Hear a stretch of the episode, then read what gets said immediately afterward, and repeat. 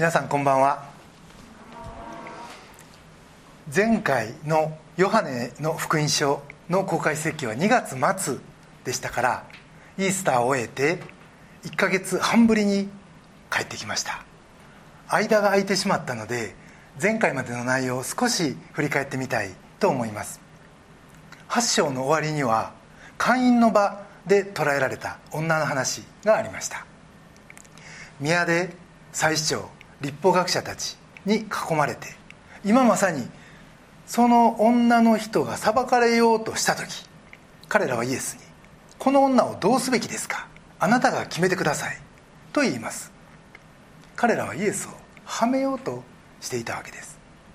するとイエスは罪のない者だけに裁く権利があると言いそれを聞いた群衆は次々に家に帰っていってしまいます。そして誰もいなくなった後イエスは彼女に「私もあなたを裁かない」「もう罪を犯さないように」と言って家に返した。というお話。これが一つ。そしてその後私は世の光です」とイエスは語られそこから僕たちもイエスのその光源に照らされて僕ら自身も世を照らす輝く人生を歩みたいですね。というお話をしました。さて今日はその続きです。2週間前僕たちはイースターのお祝いをしました。今日はその箇所から時間的に言うと少し巻き戻した形になるんですがそこで語られた説教というのはその後の十字架と復活を見据えた内容になっています。今日はそのイエスの説教3つのポイントで皆さんと共に味わってみたいと思います。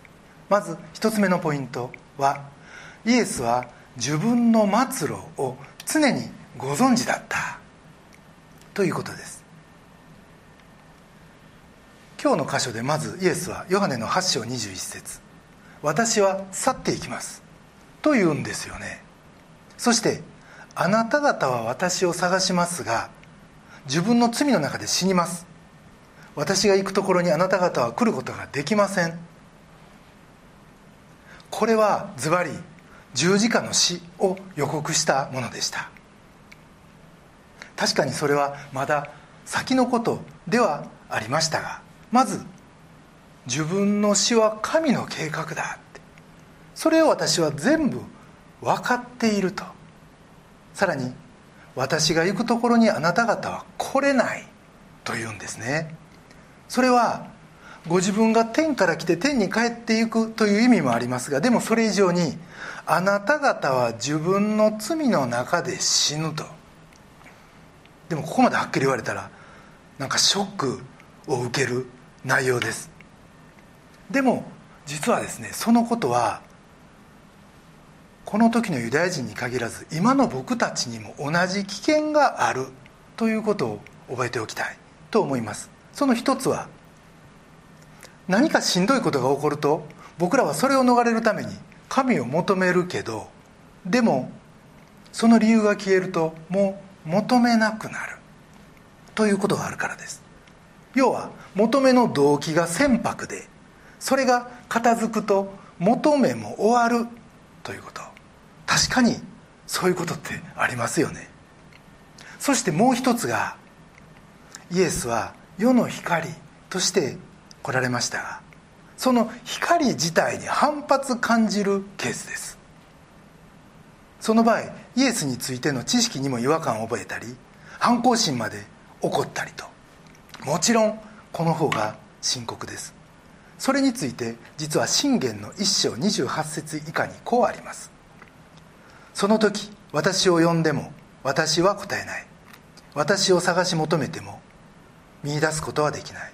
それは彼らが知識を憎み主を恐れることを選ばずと。知識を憎む。主を恐れることを選ばない。これは実は普通にある現象で結局それによってイエスは十字架に進んでいかれたわけです。がイエスはこの神のご計画をご存知でまた自分が今どこにいてこれからどうなっていくのかを全部知っておられました。ところでユダヤ人は22節。私が行くところにあなた方は来ることができませんというがまさか自殺するつもりではないだろうとざわつきます。自らが十字架を選ぶという意味ではあながち大間違いではありませんでした。がもちろん自殺ではない。でも人類の贖いのための十字架で死ぬというこの最終の落としどころに向かっているということはイエスはご存知でありかつ事実でした。もちろんそれは彼らの暴力によってそこに追い詰められたというのではなく自発的な死。まさに僕らの人間の理解を超えた神への従順がここにあります。つい先日ですね、まあ、水曜のバイスタバイスタってあのバイブルスタディのバイスタって言うんですけどズームでみんなでやっててそこでイエスが十字架にかかる場面を学びました。ヨハネの19章28節にそれからイエスは全てのことが完了したのを知るととありその後30節。頭を垂れて霊を私になった。と続きます。この完了の中身ですがそれは全人類の罪のための十字架の死。つまりイエスは今こうやって見てるこの8章にあってもこのバイスタで見た19章の十字架にあってもその全てのシナリオが頭に入ってたということですよ。ようそんな状態に耐えてくださったなって。よくそんな生涯を生きてくださったなって。絶対知らん方が幸せですよね。でも全部知ってた。ユダの裏切りもペテロの否認も鞭打ちも十字架も全部です。もう気の遠くなるような話です。がそれが全て僕らの罪の贖いのためになされた。ということを知る時詩篇の92編「主よ」これは5節です。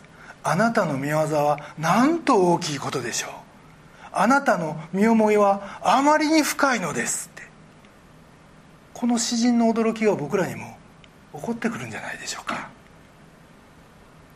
でもその一方でそこまでやってくださったこのイエスに僕らが届かんとしたらあまりにも残念。そしてそれをイエスは21節。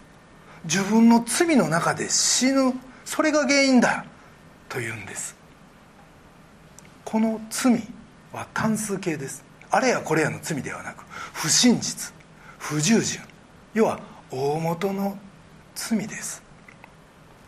マルコの16章16節にこうあります。信じてバプテスマを受ける者は救われます。しかし信じない者は罪に定められる。この罪です。不信仰は全ての憐れみの門を閉ざしてしまう。ということなんです。でも神は決して一つの魂の滅びることも望んでおられません。エゼキエル書18章32節にはこのようにあります。私は誰が死ぬのも喜ばない。神である主の言葉。だから立ち返って生きようって。ですから24節の「私が私はあるであること」つまりこれは神であることです。を信じなければあなた方は自分の罪の中で死ぬことになる。この言葉は決して厳しい思いで言っているのではない。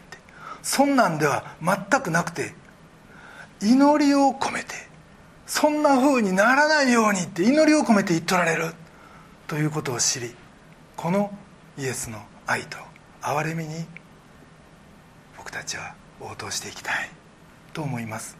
イエスはご自分の末路を全てご存知だった。一つ目のポイントです。二つ目のポイントは世のものではない者たち。23節にイエスはこんなふうに語られます。あなた方は下から来たものですが私は上から来たものです。あなた方はこの世のものですが私はこの世のものではありません。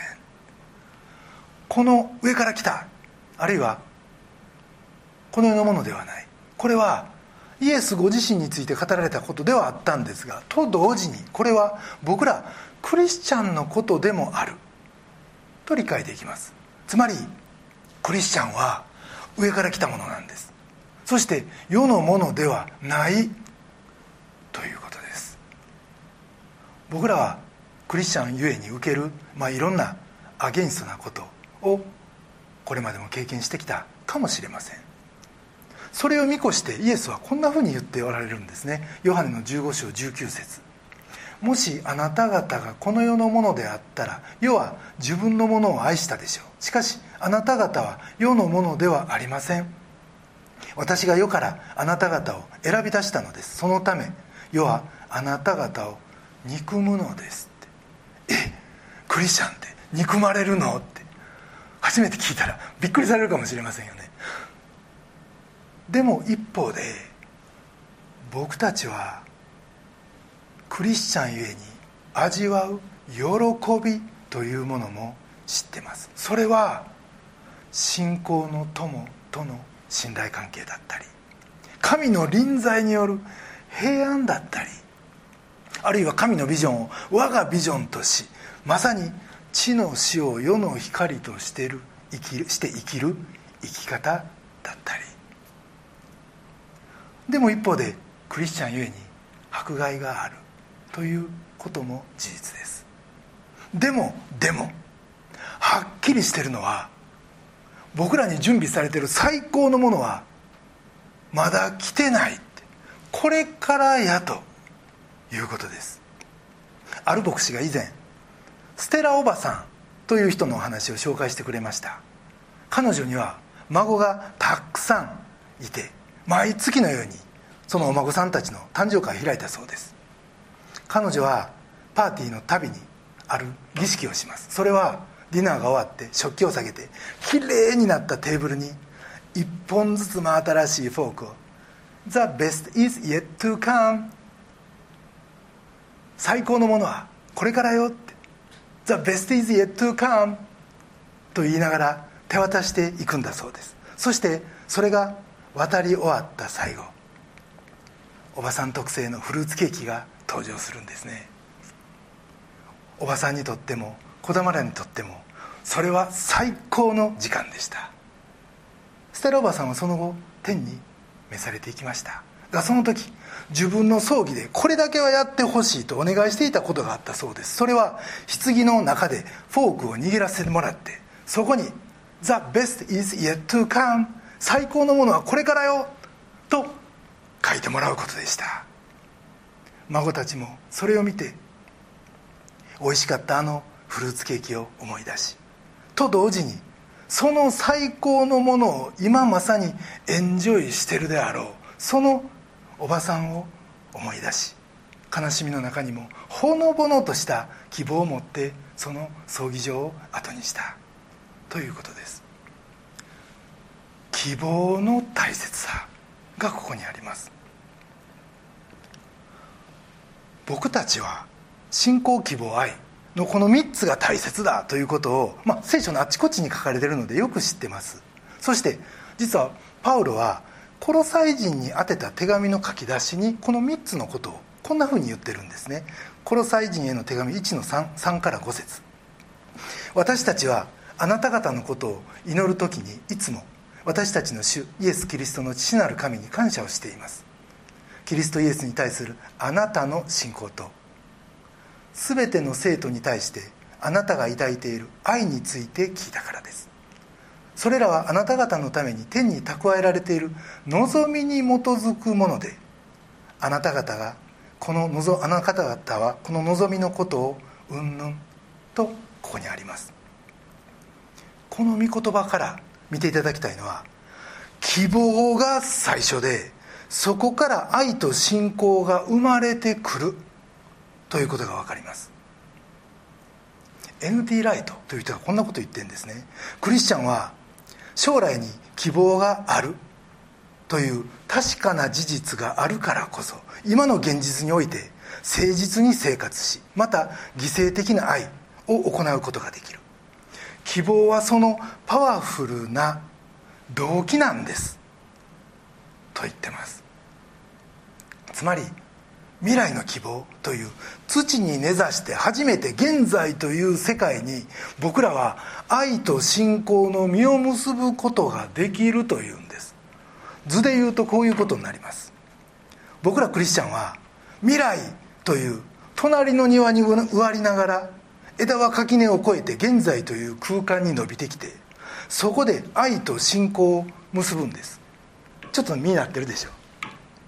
つまり僕らが天のご褒美復活という確かな希望に根ざしている限り僕らは頑張らんでも愛と信仰の実をならせていくことができるということ。逆に希望という土地にあっちでしっかり根ざしてなかったら愛も信仰もパフォーマンスに終わってしまう可能性があるということです。愛や信仰については何か僕たち頑張って何かを残そう愛と思えるもの信仰と思えるものという時ってあります。が実は希望については頑張って持つってもんじゃないんですね。これあるかないかなんです。2つに1つなんですね希望は。その完全受動体の希望。これは要は将来には素晴らしいものが待ってるという信頼です。実はこれこそがイエス・キリストご自身なんですね。そこにしっかりくっついてそこから養分頂いてるならあとの2つはほっといてもたわわに実を結ぶということです。さらにちょっとここから大事なんですけどコロサイの手紙のこの主語がですね5節。あなた方のために天に蓄えられている望みあなた方あなた方という言葉は何度も出てきます。つまり複数形です。これは共同体として分かち合う恵みなんですね。イエスの弟子たちはこの希望を共有してたということです。希望は僕らを結び合わせ互いの愛を増し加えますもう一度先ほどのこの図を見ながら僕ら TCC はこの世のものではない。世から呼び出されたものなんだ。エクレシアなんだって。エクレシア。これは呼び出された者たちというギリシャ語でこれが後々教会と訳されていったわけです。がそのことを覚えこの希望から来る。愛と信頼。これをもう一度新たにしていきたい。と思います。イエスは世のものではなかった。それと同じく私たちも世のものではない。僕たちは未来の希望に根を張り今に花を咲かせ実を実らせる者たちだ。これが2つ目のポイントです。3つ目のポイントは僕らは一つじゃない。一人じゃない。ということ。29節にこうあります。私を使わした方は私と共におられます。私を一人残されることはありません。私はその方が喜ばれることをいつも行うからです。とイエスは言われます。父の喜ばれることをする限り父は共におられて私を一人にすることはないって。実はこの言葉もイエスお一人のことをではなく僕らクリスチャンもそうなんだとイエスは語ろうとしておられると考えます。日本のクリスチャンは少数派です。組織にあっても自分だけがクリスチャンっていうことだって珍しくないでしょう。でも目に見えるところに頼るのではなくたとえ全世界が僕らクリスチャンに反対するというようなことがあったとしても僕らは父なる神に未来に御国につながってる。ということを覚えたいと思います。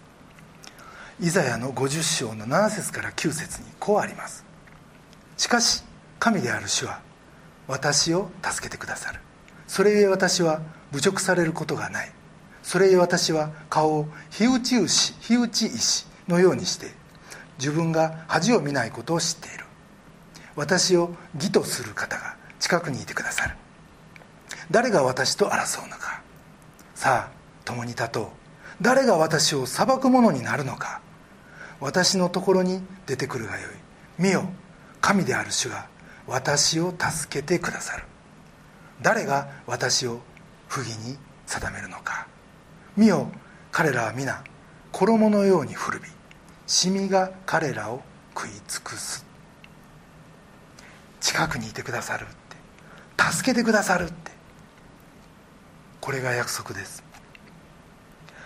ところでイエスが28節に言われた言葉。あなた方が人の子をあげた時。その時私が私はあるであること。また私が自分からは何もせず父が私に教えられた通りにこのことを話していたことをあなた方は知るようになります。これは何を意味してるんでしょう？これはですね結局十字架までは分からんということです。十字架を通して振り返った時に初めて僕らはイエスがあってあるもの。つまり神である。そして父と一体だ。ということが分かるんですね。そしてその時初めて再臨を含むイエスキリストの物語を自分の物語にしていくことができるということです。イエスの物語それは十字架から始まってそれに続く死と復活と昇天と再臨。この4つです。これ一つずつ簡単に見ていきたいと思います。まずは死です。これは力こそ我が神って。金こそ我が力って。資格こそ我が救い主。いやいや人の評判こそそれだ。いろんなそういった古い物語。それがキリストと共に十字架につけられて死んだということです。もはやそんなもんに僕らを縛りつけるような力は残ってない。これが死の表す中身です。次に復活ですがこれは僕らクリスチャンはキリストと共に復活した。だから今生きてるのはもはや古い自分じゃないって。新しいキリストの内住する自分なんだ。ということです。キリストがうちに住んでくださってるんですね。キリストの復活は僕らの復活でもある。ここに僕らの新しい物語のスタートがある。ということです。じゃあ3つ目の焦点は何かです？これは単に天に昇っていかれた。ということじゃないんですね。今や最高の王として天で君臨されてる。ということです。イエスは全ての仕事を完成されました。ここに僕らが心を向けるならですねそこから希望と力をいただくことができるんです。皆さんこのように目向けてたら隣人愛弱っちい話ですよ。憐れみの心愚かなことですよ。許しや寛容なんか頼りないなバッサリ言ってよって。でも神の勝利はその中に隠されてるということなんですね。そこに目を向けるならそして人に寛大にし人に仕え人を許し人をもてなすならこの二重構造の中に本当の希望を発見していくって。そしてイエスの勝利に預かることができる。これが焦点の持つ意味です。そして最後再臨です。これはまだ起こってません。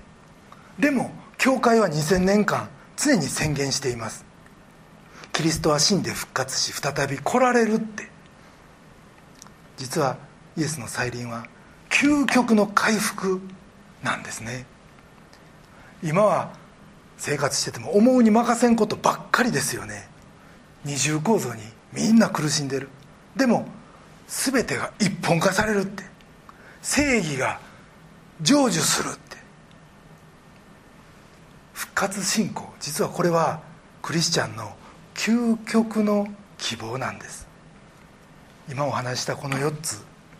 死と復活と昇天と再臨。ここにしっかり僕らが立つならクリスチャンとして持つべき信仰と愛の実はほっといてもなるということです。次にこの絵を見ていただきたいんです。今はこの左側あ皆さんから見てこ左側です。この絵は実は深くてですねこの左側の絵の見方を3つご紹介したいんですけど1つ目はイエスの十字架を信じる者の心にはイエスの十字架のこの永遠の破片があるということです。心はそういうもんなんだけどでも体は有限。だから黒に覆われてるわけです。この黒は肉の弱さも表します。でもその人は間違いなく永遠の命に生かされてる。そして中に光る金の点が心の中の十字架の破片なんですね。僕らにはそれがあるということです。そして2つ目のこの図の見方ですがそれはこの金は僕ら自身で周りは黒の世界です。僕らは圧倒的少数やし力も弱く見えるかもしらん。でも幸いなるかな。僕らは永遠の存在。そして神につながってる。そして世を照らす灯火なんですね。そして3つ目の見方それがさっき言った世の二重性です。先ほどの絵本にもありました。イエスの到来によってイエスの勝利そして愛と慈しみこの金の点これはもうすでに存在するんです。でもこの世は今だとすでにの間にあるという状況。実はこれが二重性なんですね。だから僕らがこのイエスに倣って愛と慈しみを発揮するならこの王の勝利に僕らは預かることができるということです。黒丸は世です。でも僕らはこの金の点に目を留めていくということです。そしてじゃあこの右の図。これは終わりの時です。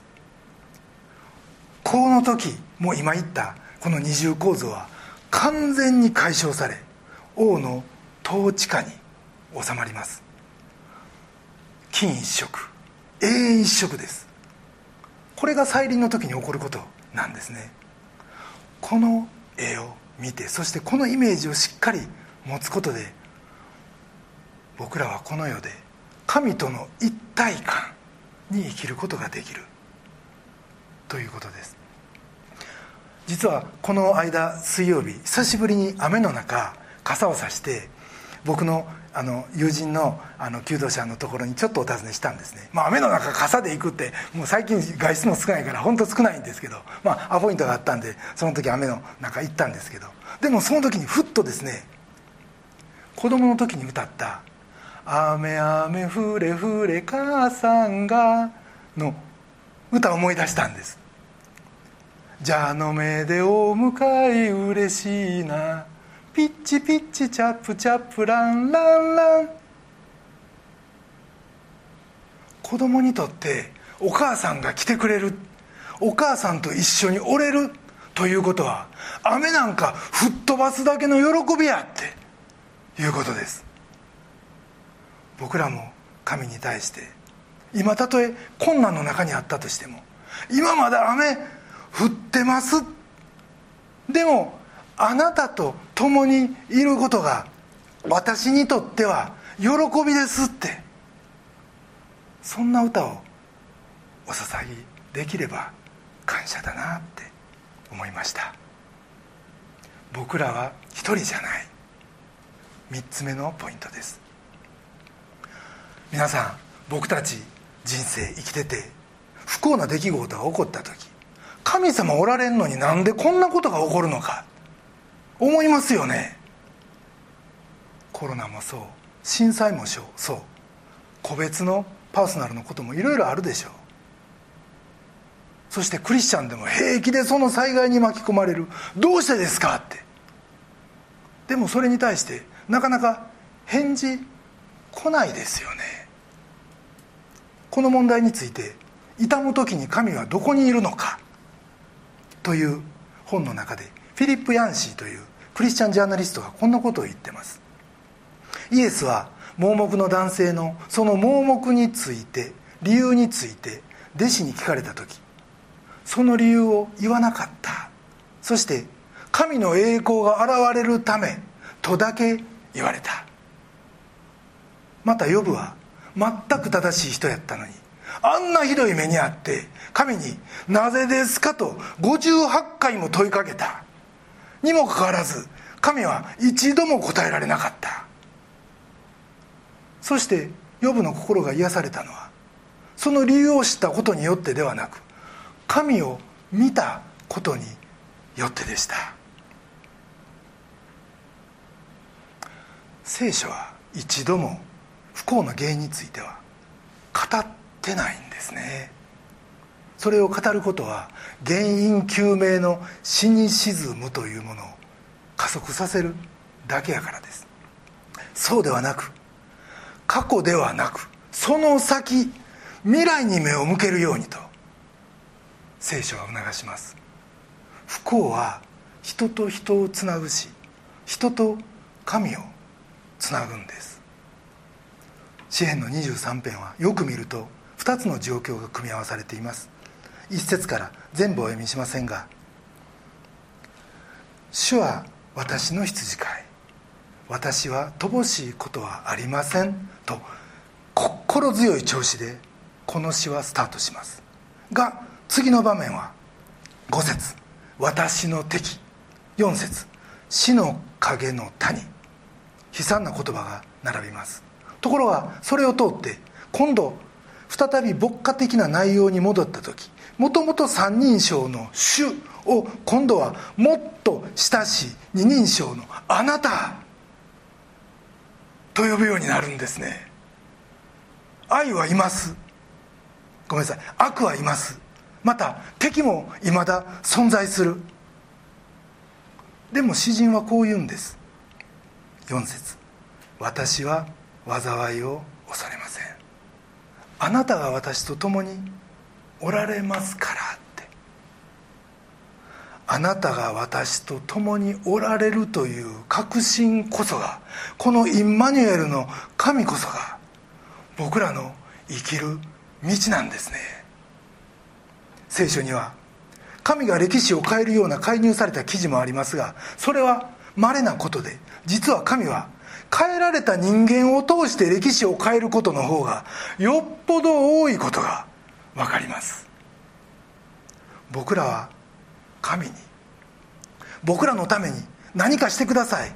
働いてください。と叫びます。でも神は直接何かするのではなく僕らの中の金の点になって共に働くことの方をよよっぽど喜んでおられるんです。さて僕らはこのインマニュエルの神と共に今どこに使わされようとしてるんでしょう？まずはあなたの職場でしょう。そしてあなたのご家庭かもしれん。神はあなたを通してそこから世界を変えようとしておられます。雨雨降れ降れ母さんが。この歌を歌いつつ神の臨在を喜んでそしてその勝利に預かりつつ新しい歴史を作る。その働きをぜひ神と共にやらせていただこうじゃありませんか。私はすでに世に勝ったと主は宣言しておられるからです。それでは一言お祈りいたします。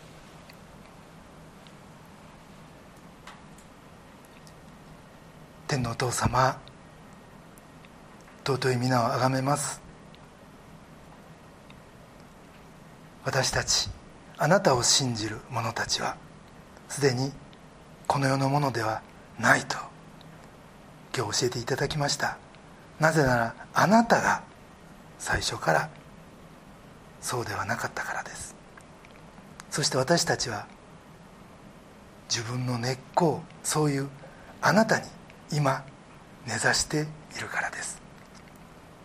永遠の破片を持つ喜びとまたあなたからいただく希望を持って自分の生活を通しまた職場で働くその仕事を通してあなたの祝福を流し出すものとなれますように。